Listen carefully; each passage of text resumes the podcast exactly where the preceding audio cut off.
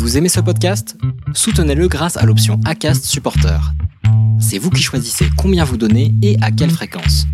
Cliquez simplement sur le lien dans la description du podcast pour le soutenir dès à présent.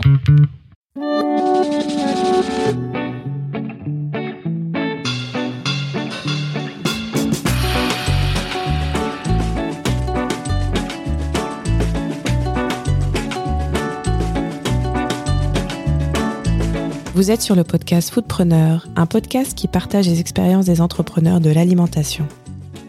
Je suis Elodie Bouscara et je suis moi-même à la tête de trois entreprises dans le secteur. Dans mon parcours, j'ai été inspirée par de nombreux collègues indépendants, des traiteurs, des restaurateurs, des agriculteurs, des producteurs, mais aussi des fournisseurs d'emballage ou des transporteurs.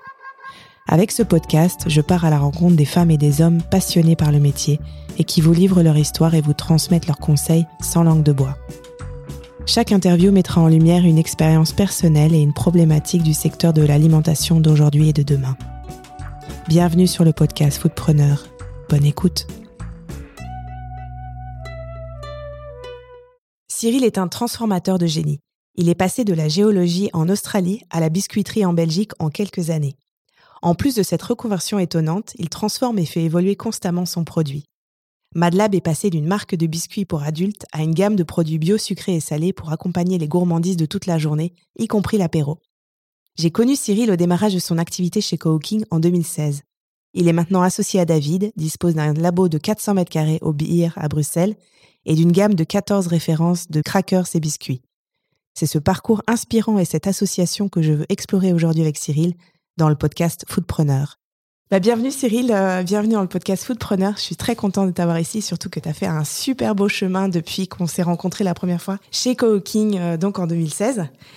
Aujourd'hui, euh, je voulais vraiment parler de ton parcours et, et, voir un peu avec toi comment tu étais arrivé à justement à démarrer depuis l'Australie sur un projet de géologie à la création des biscuits Madlab et aujourd'hui au développement de cette entreprise qui est très très belle. Euh, et comment tu as fait notamment avec ton associé David, parce qu'il est arrivé, il est monté dans le bateau euh, il y a quelques années déjà, et euh, comment vous avez pu développer ensemble depuis? Voilà, donc ma première question, c'est est-ce que tu pourrais me raconter un peu ce qui s'est passé Qu'est-ce qui a fait que tu es passé du continent des kangourous à ici Et comment tu en es arrivé à la biscuiterie? Ok, alors premièrement, j'ai perdu beaucoup de degrés hein, au passage. ça a été, c'était la perte d'un emploi de géologue déjà. Euh, une crise comme il en arrive régulièrement en ce moment, euh, qui m'a fait revenir en Europe, en, France. Et euh, je n'arrivais pas à trouver de travail, donc j'ai fait une reconversion à ce moment-là en pâtisserie. L'idée étant d'avoir un, salon de thé ou quelque chose comme ça, donc plutôt, plutôt un commerce en direct. et pour avoir travaillé dans ces commerces en direct, je me suis dit que c'était pas du tout une bonne idée. Mais par contre, pendant la période où j'ai travaillé là-dedans, euh, j'ai développé une gamme de, une gamme de biscuits. Et euh, à un moment donné, il y a eu un petit déclic de bah, travailler dans ces endroits-là ne me plaît pas forcément. Euh, j'ai ça, j'aimerais développer ça, j'aimerais travailler le biscuit comme médium pour pas mal d'autres goûts. et en particulier des goûts, comme on a dit, pour adultes. Voilà, c'était sur une autre période où je, je, venais de perdre un autre emploi, où j'ai commencé à me lancer dans, dans Madlab et euh, sans savoir du tout ce qui m'attendait, vraiment. Euh, le nom de tes biscuits, le nom de ta marque, comment ça t'est venu et pourquoi tous ces noms de chansons complètement psychédéliques? Madlab, tout d'abord, c'était euh, c'était presque une, une, joke un peu un peu à la française dans le sens où euh, lab, c'était le laboratoire, et en France, c'est là où on fait vraiment de la pâtisserie. Euh, en Belgique, ça se comprend pas du tout, donc euh, voilà, ça s'est tombé à plat. le côté mad était plutôt le côté fou et libéré du biscuit. ça, c'est plutôt pas mal resté, je suis assez heureux. sur le côté chanson, effectivement, ça faisait partie, comme on a parlé, de, du mauvais personnage que j'avais choisi au début pour mes produits. Euh, je, voulais une image euh, effectivement très euh, très rock très rock et plus adulte. je voulais pas, je voulais pas du rose, du rose et du bleu dans la prairie, quoi. C'était vraiment pas ce qui m'intéressait. et donc oui, effectivement, tous les tous les biscuits avaient des noms de chansons. surtout au début, il y avait vraiment une inspiration par rapport au goût, et puis en fait, à la fin, on a, il a fallu en trouver beaucoup, donc on a pas mal de noms de chansons, mais qui nous inspirent. Il y a toujours quand même une petite référence. Elle est, elle est tenue parfois, mais, mais elle est là. Euh, donc c'est que de l'inspiration musicale, euh, film. euh, Oui, c'est ça. Rosemary's Baby. Rosemary's Baby, c'est un film. Ouais.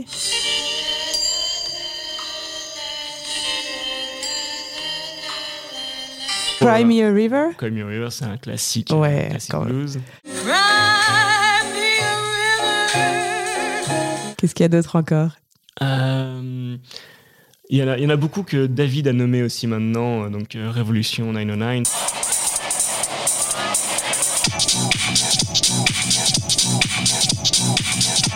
On a Sa- Salt and Pepper, qui est juste un nom de groupe en fait. Ah oui, ça on connaît. Euh, Il y a Nice Boy, qui est peu connu, mais qui est quand même un Gun and Roses. Euh, Il y a du... euh, il y a du Kings of Leon, il y a, il y a du Trust, il y a, beaucoup d'autres choses. dedans. Que tu aimes euh, écouter euh, par ailleurs. Je suis, je suis passé beaucoup plus sur du jazz, euh, Ouais. mais sur pas mal de choses maintenant, mais c'est vrai que mon, mon enfance a été très rock. ouais. ok. Et euh, du coup, euh, au niveau de l'identité visuelle, j'ai vu que tu avais aussi changé ça de- il y, a, il y a quelques temps, parce qu'avant c'était très très rock, c'était un médiator. euh, tu... Bah, C'était vraiment très, très noir sur un, Mm. sur un packaging. Oui, effectivement, on est passé sur un packaging blanc pour des raisons de, de visibilité, Mhm. euh, clairement. Euh, et les couleurs, sont, les couleurs sont quand même très belles, les couleurs sont quand même très très franches. Euh, on, a, on a gardé ce, ce côté-là. C'est moins rock, je l'admets. C'est moins rock, c'est plus féminin. Je, je- je sais que tu m'en as beaucoup voulu quand j'ai changé. Ah oui. j'ai trouvé que c'était très féminin, mais c'était très bien, mais sûrement ça correspond à ton Ça audience. correspondait beaucoup plus à l'audience. Donc voilà, donc on t'a fait le choix de, de l'audience, quoi. Et t'as eu raison, je pense.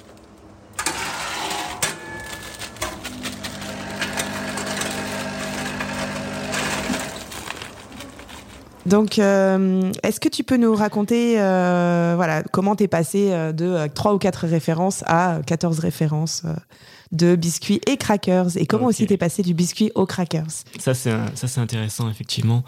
Euh, donc, je faisais au début que du biscuit sucré, qui, que moi je trouvais très peu sucré, donc allant pour les adultes. C'est marrant parce que je l'avais, je l'avais fait aussi un peu plus une gourmandise. allez, je pensais que pour les hommes ça allait marcher. Je, je me suis rendu compte que 90% des gens qui font les courses sont des femmes. Euh, et donc les hommes n'achètent pas de biscuits. Euh, je me suis donc retrouvé à vendre un produit à la mauvaise personne, globalement. Euh, heureusement, mais D'où l'importance d'avoir une bonne persona, un bon, euh, ouais, un bon public cible, de, de l'avoir bien Com- identifié. Complètement. Mais j'ai eu la chance d'avoir des amis qui m'ont poussé en me disant clairement qu'ils voulaient quelque chose pour l'apéro. Et euh, donc j'ai commencé à faire deux biscuits, euh, deux crackers salés. Les deux premiers c'était Nigel et euh, Foxy qui était le premier crackers à la drèche que je faisais. Et ces deux-là ont vraiment bien marché. Ce qui a aussi fait rentrer David dans l'idée, c'est que quand il m'a demandé comment ça a marché pour moi, je lui ai dit bah écoute, en sucré, il y a quand même pas mal de concurrence, alors qu'en salé, j'ai l'impression d'être le seul. Mhm, Et effectivement, le salé a énormément poussé l'activité. mhm. Et donc, les quatre sucrés sont restés, euh, mais représentent beaucoup moins de, de parts de, de vente maintenant. Et, euh, et le salé a complètement explosé. Donc, effectivement, on a, j'avais développé jusqu'à quatre crackers au drèche. Et, euh, et donc, maintenant, on a, maintenant, on a en tout huit crackers sans les drèches. D'accord, André de, Bra- de Brasserie. Que tu récupères comment la drèche, on la récupère à la brasserie de la Seine Mhm. depuis qu'elle est passée en bio. Ok, Euh, donc c'est à 200 mètres de notre atelier, c'est parfait. ouais, trop bien, trop bien. Avant, on était chez euh, la brasserie du Renard. D'accord, ok. Et du coup, en fait, c'est un projet qui est totalement circulaire. Et dans ce cas-là, est-ce que tu as pu euh, bénéficier du système de subsides euh, de la région bruxelloise en économie circulaire? Et comment ça s'est passé? Alors, il y a plusieurs types de subsides. Il y a les aides pour toutes les entreprises. Euh, le 18-19 en parlera mieux que moi. Oui. Euh, et effectivement, on a eu par contre euh, un, un- un subside bicirculaire en 2020 ou 2019, je ne sais plus exactement, euh, sur effectivement la récupération des drèches, la diminution euh, des déchets, euh, des emballages et des choses comme ça. Et comment ça t'a permis justement de monter ce projet euh, à base de drèche Ouais. Ça nous a permis de nous installer, parce que le projet à base de drèche avait déjà commencé, Mhm. ça nous a permis de nous installer et de le développer à l'état où il est. C'est-à-dire que ça nous a permis de payer un peu de matériel et de payer notre premier employé. D'accord. On a, comment, on a commencé à engager avec ça. D'accord, ah, c'est une bonne nouvelle finalement. Ouais, ouais, Et du coup, vous êtes à. Là maintenant, vous êtes à combien d'employés? Euh, là maintenant, on est à trois temps pleins, Ouais, euh, plus, plus David et moi. Ok. Euh, et il faudrait stabiliser avec un quatrième. Est-ce que ça veut dire que dans ton activité maintenant, tu es, plus ou moins lancé et que tu, te rémunères euh, comme tu le veux? Est-ce que tu as, atteint ce que tu voulais en termes d'objectifs, euh, que ce soit personnel ou professionnel?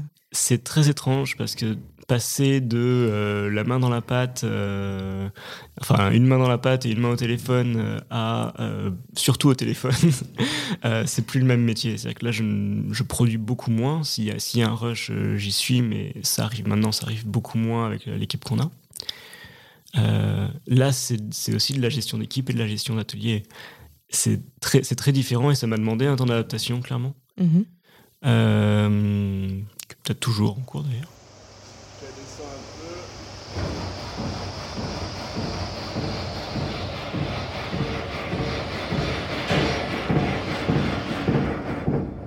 À part le changement de métier, est-ce que tu as eu. euh, Enfin, en gros, tu t'as vraiment changé de. Tu, passes, tu fais quasiment plus de production ou très peu. Très peu. et tu, tu fais de la gestion maintenant plus euh, du management, quoi, finalement, euh, de l'équipe et de, de ton entreprise. Et toi, en tant qu'indépendant, par rapport au début, est-ce que tu te sens, comment dire, réalisé dans ce que tu fais maintenant? Euh, Est-ce que ça te porte plus, le fait de gérer ton, ta boîte comme ça? Est-ce que tu es content de, de tout ce chemin parcouru et, euh, Je sais, c'est pas une question facile. Je suis, je suis très content du chemin parcouru. Euh, par contre, c'est très étrange de passer euh, de l'adrénaline du début, de l'excitation de créer quelque chose, à de la gestion. Euh, c'est vraiment, ça a été vraiment très difficile pour moi. Maintenant, je suis, assez, je suis assez content de le faire et je vois la boîte grandir. Et effectivement, euh, la question est pas, pas innocente, la rémunération. Euh, on se rémunère depuis assez peu de temps avec David. Ah oui. Euh, Enfin, en tout cas, correctement. Mhm. Euh, nos, nos employés étaient payés bien plus que nous jusqu'à il, y a- il y a quelques mois. Donc ça, c'est quelque chose à prendre en compte quand, on, quand on commence déjà. Et effectivement, oui, je, je me sens beaucoup plus valorisé dans mon travail maintenant qu'il y a cette rémunération aussi. Ah ouais, c'est hyper important. J'en suis euh, une des premières euh, à te confirmer ça.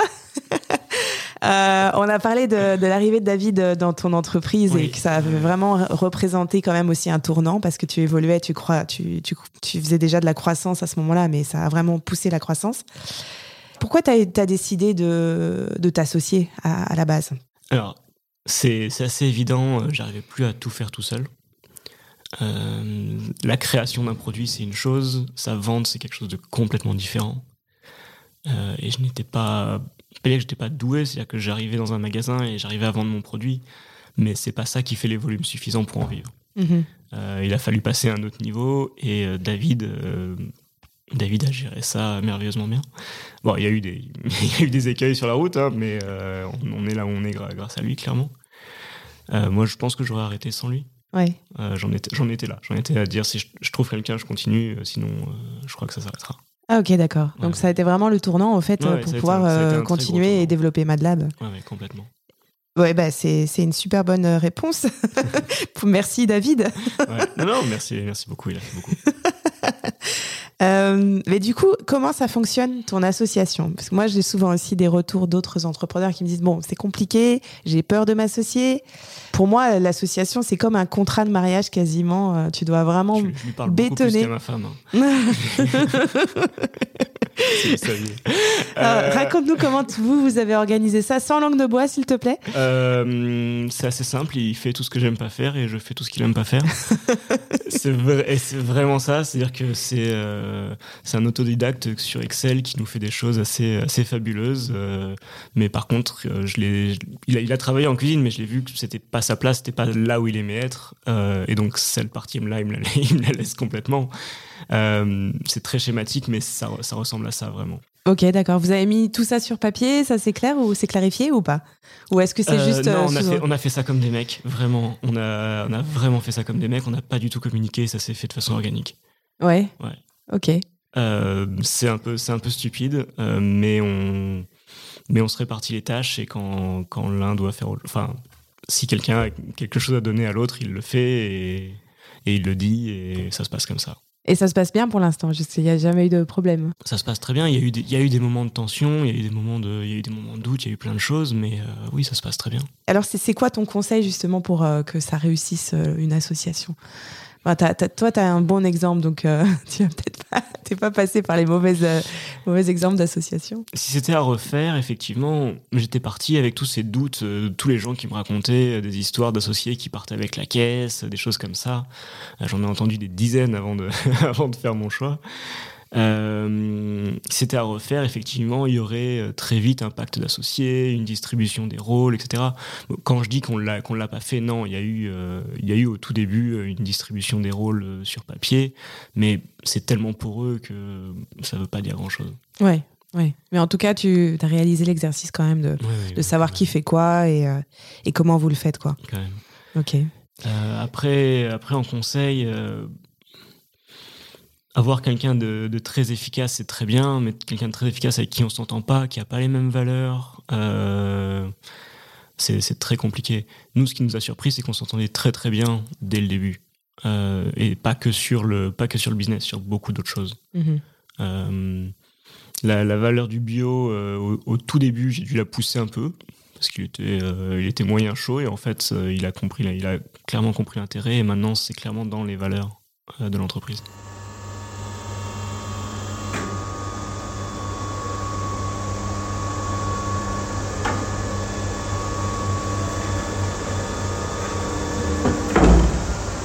Et du coup, quelles sont ces valeurs? Tu parlais de la valeur du bio. Qu'est-ce qu'il y a derrière? C'est quoi tes valeurs euh, et celles de David du coup?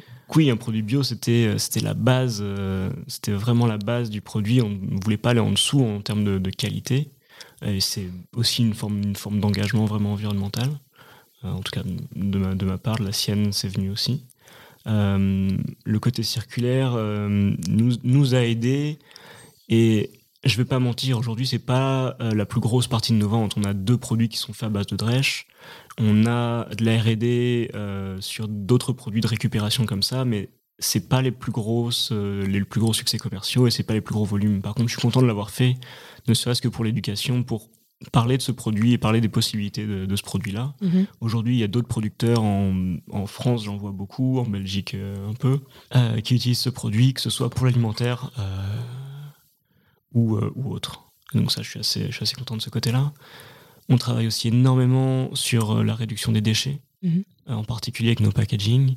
je suis très conscient qu'ils sont Enfin, ils sont beaux, ça j'en suis heureux, mais ils ne sont pas bons en termes de, de matériaux.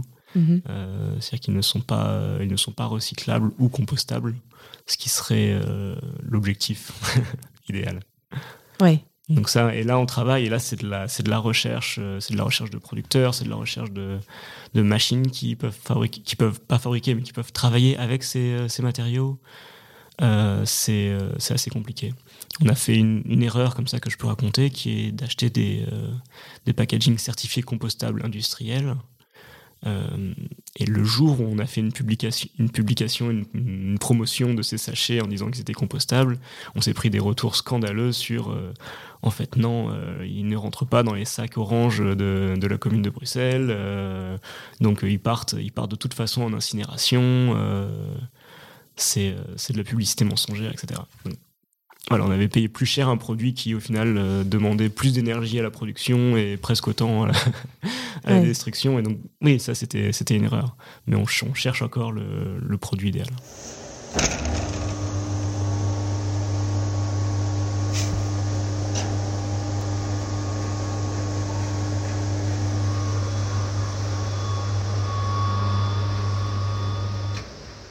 Une autre petite question euh, pour tous les entrepreneurs qui nous écoutent peut-être, c'est euh, ce que j'adore, euh, c'est partager euh, les moments où on a vraiment bien merdé. Qu'est-ce qu'on a appris? Alors là, raconte-nous un moment où tu as vraiment fait une grosse erreur et est-ce que tu en as appris? Il y, a tellement de moments où j'ai merdé. une, une, des plus grosses erreurs a été de douter trop longtemps à un moment donné. Euh, le moment où je suis arrivé à Namur, j'avais fait un crowdfunding euh, pour acheter une machine. Et euh, la personne à qui je louais l'atelier, qui était aussi dans l'univers de, la, food, tu peux le citer, hein. ouais, c'est pas très gentil ce que je veux dire après. Euh, non, non, mais je, l'aime beaucoup. C'est, Damien Poncelet qui avait lancé la, la cookiserie namuroise. Je lui parlais beaucoup des machines, de la machine que je pensais acheter et à chaque fois que je revenais vers lui, il me disait oui, mais regarde, si tu as cette machine, après c'est le four qui va pas suivre, et si as, même si tu as le four, tu n'auras pas l'emballage qui va suivre, etc. Et en fait, je suis resté pendant plus de six mois à douter du fait que je devais acheter cette machine. Et donc, j'ai continué pendant plus de six mois à produire mes biscuits au laminoir et à l'emporte-pièce, euh, ce qui était un, un, taf absolument aberrant. Euh, et en fait, J'aurais pu acheter n'importe quelle machine, même une mauvaise machine. Je crois que ça aurait été un meilleur choix que d'attendre six mois et de douter pendant six mois. En fait, une, bonne ou une mauvaise euh, solution est mieux qu'un doute, euh, un doute permanent. Ça, c'est très très clair. Il faut, il faut avancer à un moment donné. Ça, c'est euh, c'est pas, pas facile, mais il faut le faire. Quoi. Ouais, donc faire un choix et, le, et avancer. Quoi. Un, un mauvais choix est mieux que pas le choix du tout.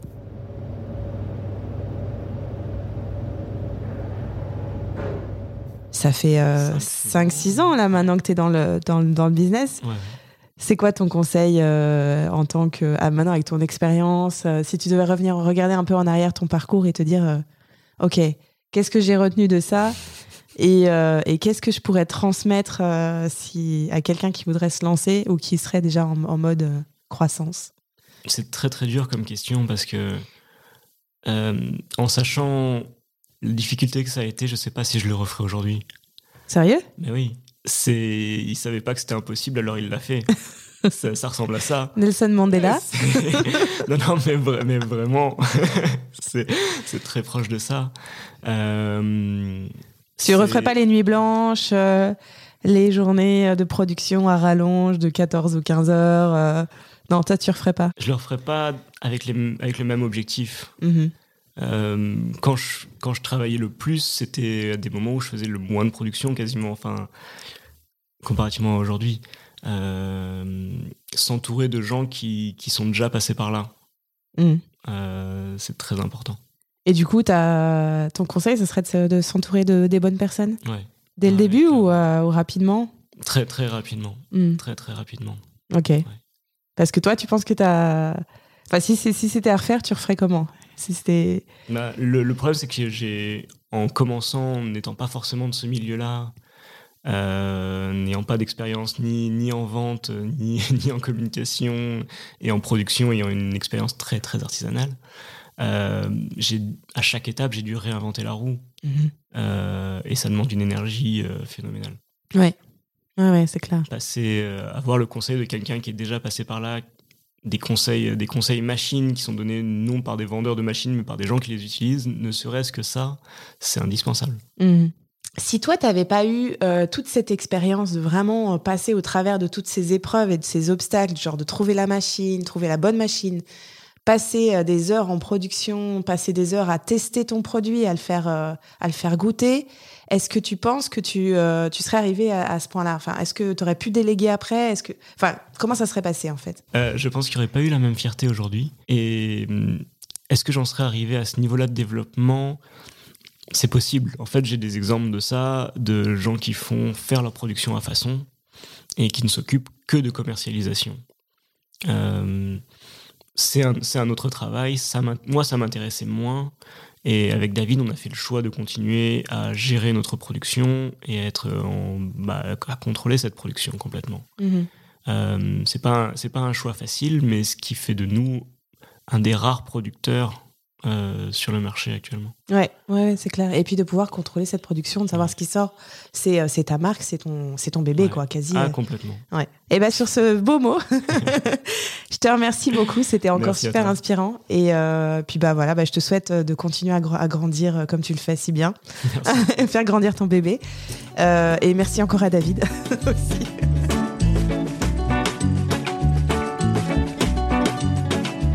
Merci d'avoir écouté cet épisode de Foodpreneur. Si vous voulez tester les biscuits et crackers bio de MadLab, rendez-vous sur leur site madlab.brussels ou dans votre magasin le plus proche.